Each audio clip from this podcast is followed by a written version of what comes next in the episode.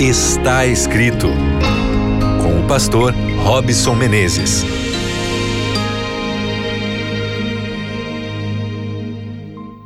Seja muito bem-vindo, seja muito bem-vinda mais uma vez ao seu programa Está Escrito. Olha que prazer estar conectado aí com você na Rádio Novo Tempo, você que aí sintonizou e está aí já com a Bíblia na mão, esperando a oportunidade para juntos aqui estudarmos mais uma vez a palavra de Deus.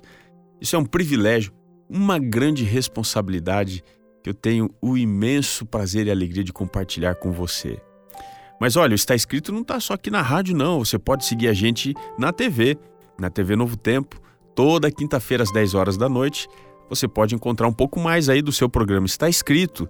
Você também pode entrar nas nossas redes sociais. Aqui vamos falar um pouquinho do Facebook. Está escrito Brasil, você pode procurar lá. A gente também tem o nosso canal no YouTube, está escrito NT.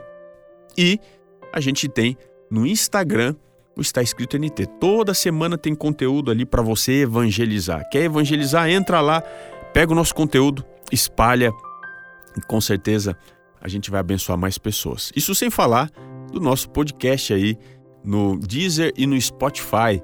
Você também pode compartilhar, consumir e fazer a palavra de Deus abençoar mais e mais pessoas. Vamos falar de um tema bastante difícil. Na verdade, essa é a pior das emoções. É o pior de todos os males, o maior de todos os problemas, inclusive é o problema do diabo. o que, que eu estou falando aqui? Hoje eu quero falar sobre o orgulho. E eu vou mencionar aqui já, já vou abrir a Bíblia com você, Provérbios 16, o verso 18. Na versão, nova versão internacional diz assim, ó: "O orgulho vem antes da destruição e o espírito altivo antes da queda." Algumas traduções trazem assim: "O orgulho precede a ruína." Olha que coisa interessante. Por que, que o orgulho é o pior de todos os males? O orgulho é o responsável por transformar Lúcifer no diabo. Você sabia disso? Foi ele quem fez o anjo de luz que estava mais próximo a Deus, no trono de Deus, tinha maior responsabilidade, no maior adversário, no maior inimigo de Deus. E como isso aconteceu? Eu quero analisar com você um capítulo que fala sobre esse assunto, que é Ezequiel 28.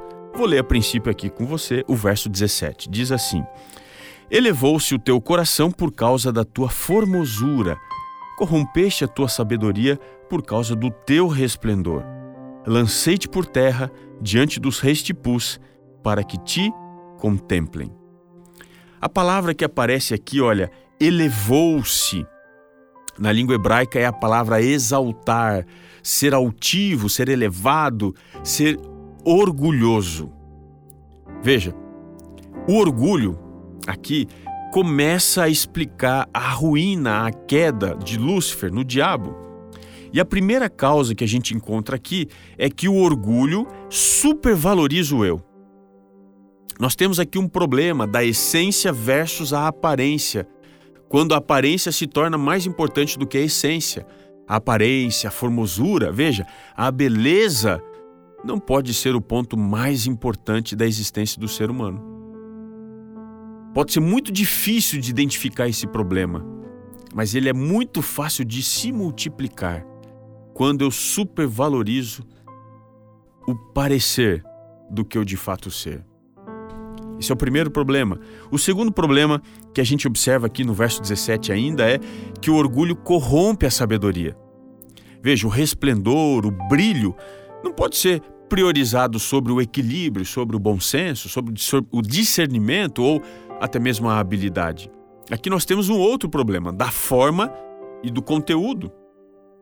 Um escritor uruguaio chamado Eduardo Galeano, ele disse que a gente vive num mundo onde o funeral importa mais que o morto, e o casamento mais do que o amor, e o físico mais do que o intelecto. Nós vivemos na cultura da embalagem que despreza o conteúdo. É isso que o orgulho faz. Ele corrompe a sabedoria e ele então prioriza a forma em vez do conteúdo, no lugar do conteúdo, da sabedoria, da capacidade de você conseguir não apenas se prender aquilo que está mais evidente. Terceiro problema do orgulho. O verso 15 diz: Perfeito eras nos teus caminhos, até que se achou iniquidade em ti. O terceiro problema do orgulho é que ele transforma a perfeição em iniquidade. Ou seja, o problema aqui é de consistência versus fluidez. Esse ser era perfeito até que se achou iniquidade. A palavra iniquidade significa agir erradamente, distorcer. Tudo isso se tornou realidade dentro do coração de Lúcifer. Veja, aquilo que era consistente, o princípio, se torna agora fluido. Não existe mais absoluto.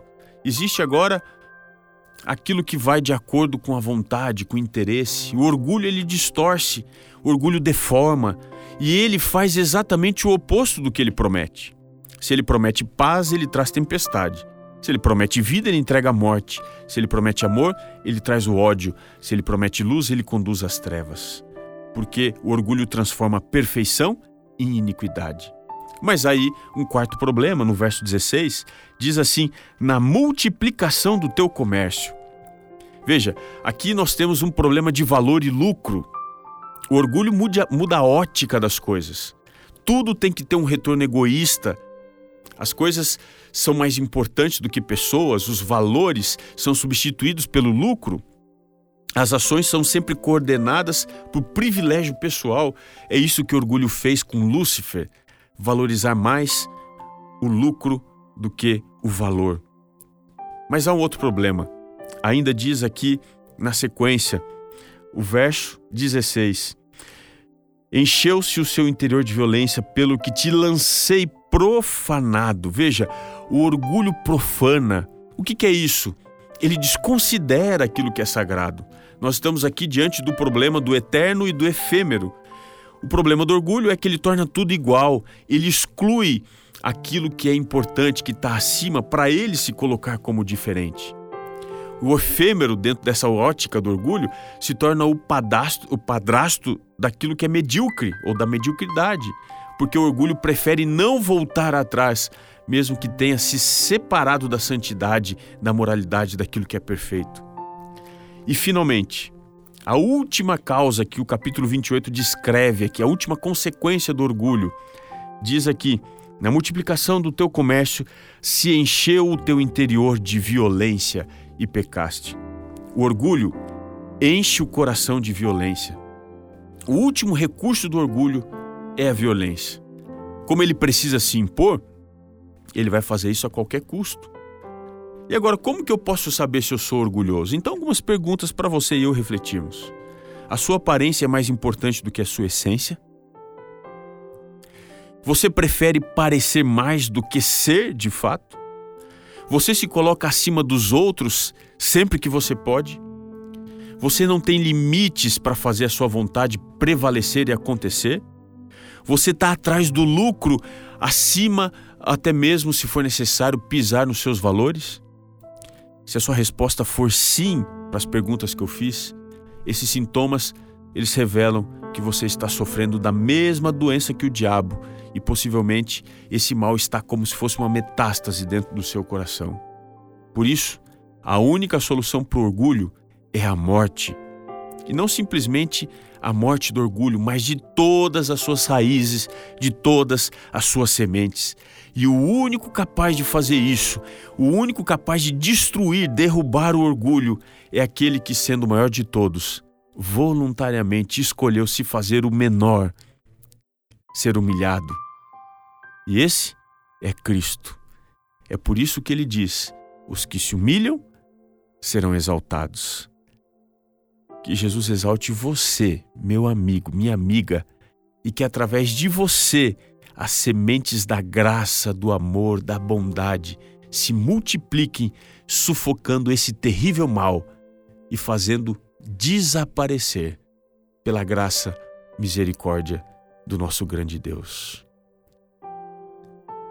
Não se esqueça que está escrito que nem só de pão viverá o homem, mas de toda a palavra que procede da boca de Deus. Um grande abraço e até o nosso próximo encontro aqui no seu programa Está Escrito.